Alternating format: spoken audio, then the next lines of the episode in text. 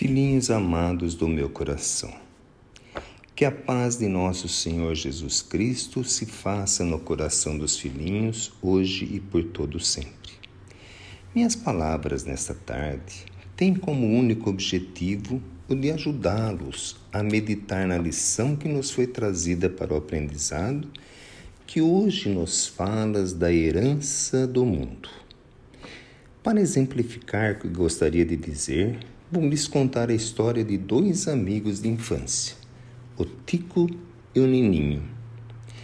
A diferença financeira de suas famílias não impediu que a infância fosse igual para os dois. Pés no chão, correria pelas ruas, subir em árvores, jogar bola. Isso criou uma amizade preciosa que os manteve unidos por toda a existência. Quando a escola se fez diferente, e o Tico foi cursar lugares onde a letra era ensinada com esmero. E Nininho cursou a escola do trabalho mais duro para ajudar a sustentar a família. Mesmo nessa época, seus encontros eram demorados e agradáveis. Tico contava e contava as coisas novas que aprendia cada semana. E Nininho, em silêncio, às vezes parecia que queria falar algo, mas parava no meio e ouvia as histórias do amigo Tico.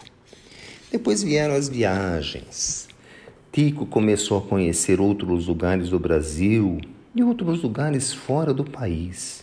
E a cada retorno, o reencontro e as longas conversações.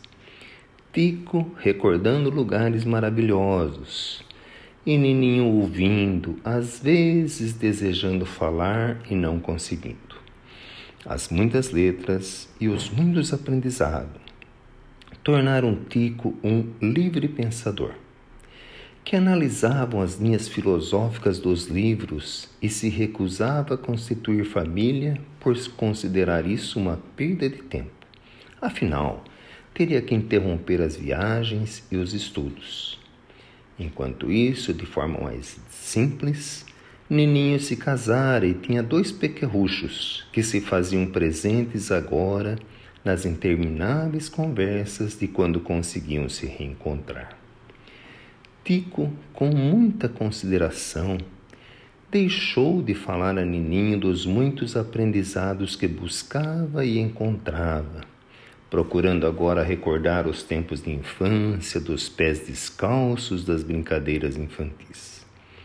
E Nininho, sorrindo para os filhos, dizia: Tiro, minha infância era feliz, como eu quero que sejam as suas. E sempre parecia que Nininho ia tocar em algum assunto novo. Tico até silenciava para que ele falasse mais mas ele parava no meio e não continuava, voltando ao assunto anterior. E o tempo passou. Tico encontrou-se com a solidão da velhice em um país distante. Não mais os pais, nem a amizade sincera do Nininho, e nem uma esposa e filhos, pois ele não os tinha. E chegado o momento temido da morte, veio a angústia do desconhecido lugares que nunca vira antes, situações absolutamente inesperadas. Buscou em suas leituras ou aprendizados algo que o ajudasse, mas nada lhe falava desta realidade nova que estava conhecendo. Desespero, angústia. Mas de repente, um sorriso de alegria reviu o amigo de infância correu até ele e, depois de um longo abraço de saudades, perguntou, angustiado: Você sabe o que está acontecendo?